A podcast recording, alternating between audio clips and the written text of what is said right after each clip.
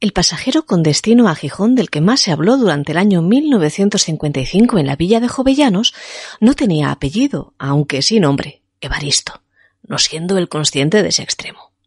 Tenía no pocas malas pulgas y estaba abocado a sufrir un destino cruel, pero revelador de que en la época en la que le tocó enfrentarse a este loco mundo ya comenzaban a cambiar algunas cosas. Lentamente. Su muerte sirvió para que reflexionáramos sobre lo que era la conservación animal el buen trato a los seres no humanos. Y es que Evaristo, aquel ilustre pasajero, no hablaba, más bien graznaba.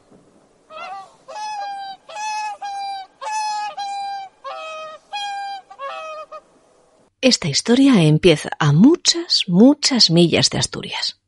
Concretamente, en Irlanda. Allí, en el puerto de Waterford, como a finales de 1955 solían recalar enormes bandadas de cisnes, a cada cual más grande, a cada cual más blanco y a cada cual más hermoso.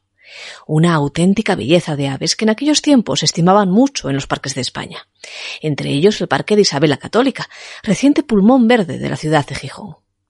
Allí fue, en Irlanda, donde los vio José Luis Ortiz de Zárate, un agregado de máquinas natural de Bilbao y embarcado a la sazón en el buque Atlántico, y quiso traerse con él una pareja de aquellos animales a España.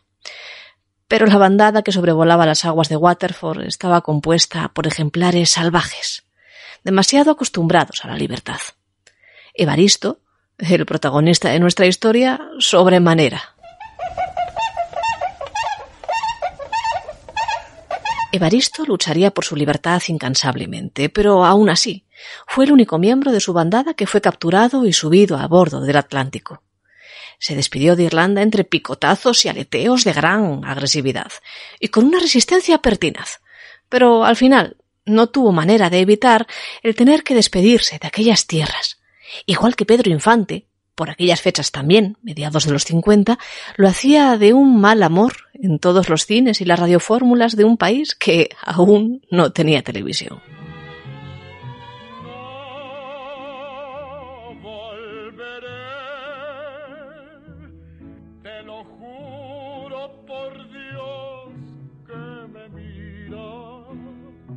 Y no se crean, en el barco no se le trató del todo mal. Al pato se le respeta más que a mí mismo. Dicen que llegó a ordenar el capitán del Atlántico una vez que Evaristo, a bordo, atado con cuerdas al puente del barco y con una depresión de caballo, ya que se negó a comer durante toda la travesía, se debilitó ante los ojos de la tripulación. Tan bello era, que se convirtió en el pasajero más mimado de a bordo, pero con todo y con eso, nadie ni nada consiguió evitar que se desprendiera de sus cadenas y emprendiera vuelo a la libertad. Claro, hasta que.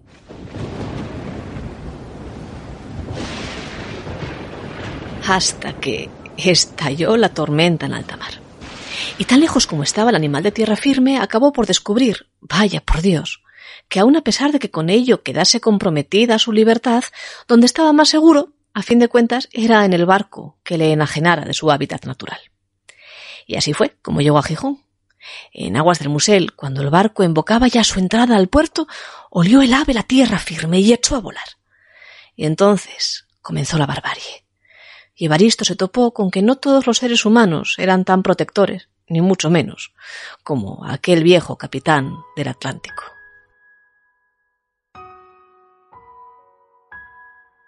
Dicen que los cisnes, con voz escogida y clara, inundan el aire de alegría antes de morir, que alzan el cuello, dibujando el garabato de una última pregunta y abren la garganta en estertor definitivo, como si el instinto les llevara a transformar el suspiro postrero en himno de vida y de optimismo. Así contaba el comercio en portada, el final del querido cisne Evaristo en boca de todos los gijoneses desde el 19 de enero de 1955, la fecha en la que su historia saltó a la prensa. Había agonizado durante tres días. El animal, antaño hermoso, había volado desorientado hasta pararse a descansar a la orilla del puerto y allí había encontrado su mala fortuna.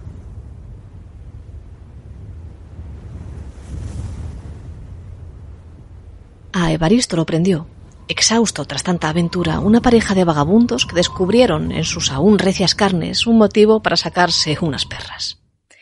y aunque no fuera ni mucho menos la carne del cisne blanco un plato típico de la gastronomía asturiana, decidieron golpearle en la cabeza hasta dejarle atontado, más de lo que ya lo estaba por haberse impregnado solo Dios sabe cómo, de una densa capa de petróleo de las que había en el puerto. Los vagabundos lo habían encontrado así, sucio y derrotado ya en el musel. Y tras pegarle una buena tunda, lo llevaron al mercado del sur para tratar de vender su carne. Pero lo que sorprende de esta historia es que aún habiendo ocurrido ya hace más de 60 años, por primera vez en las páginas del comercio encontramos una atención dada, y de forma además muy militante, con esmero, a un caso de maltrato animal. La reacción de nuestro periódico fue paralela al horror con el que la sociedad gijonesa también contempló los tristes destinos de Evaristo, de quien conocimos su historia tras personarse el propio Ortiz Zárate, el marinero que lo había capturado en Irlanda, en la redacción del diario. Los profesionales del aviario del Parque de Isabela Católica habían de intentarlo todo, absolutamente todo, para tratar de conseguir su recuperación. Y lo intentaron. Lo intentaron. Pero no pudo ser.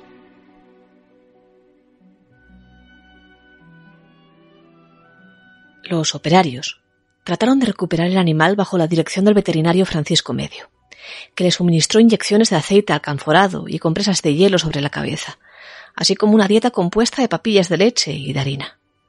Pero Evaristo exhalaba ya sus últimos alientos y una sorpresa final, que, a pesar de su sorprendente tamaño y vigorosa fortaleza, a pesar de la musculatura hermosísima de sus patas y sus alas antaño poderosas, no debiera llamarse Evaristo, precisamente, sino Evarista, ya que era una preciosa hembra. En fin, que nada se pudo hacer. El cisne, ahora debiéramos rectificarnos y llamarla en femenino la cisne, del Támesis, como la nombrara el comercio antes de conocer su origen irlandés, murió en la madrugada del 21 de enero.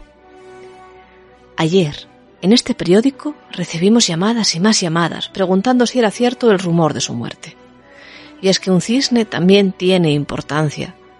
Vale la pena encaramarlo en la cabecera del periódico, titulamos, haciendo con ello uno de los primeros alegatos conocidos en la prensa asturiana por la conservación y el buen trato animal. Hubo otros anteriores, casi siempre vinculados al mar, sí, pero aquella fue la primera vez que el caso llegó a portada.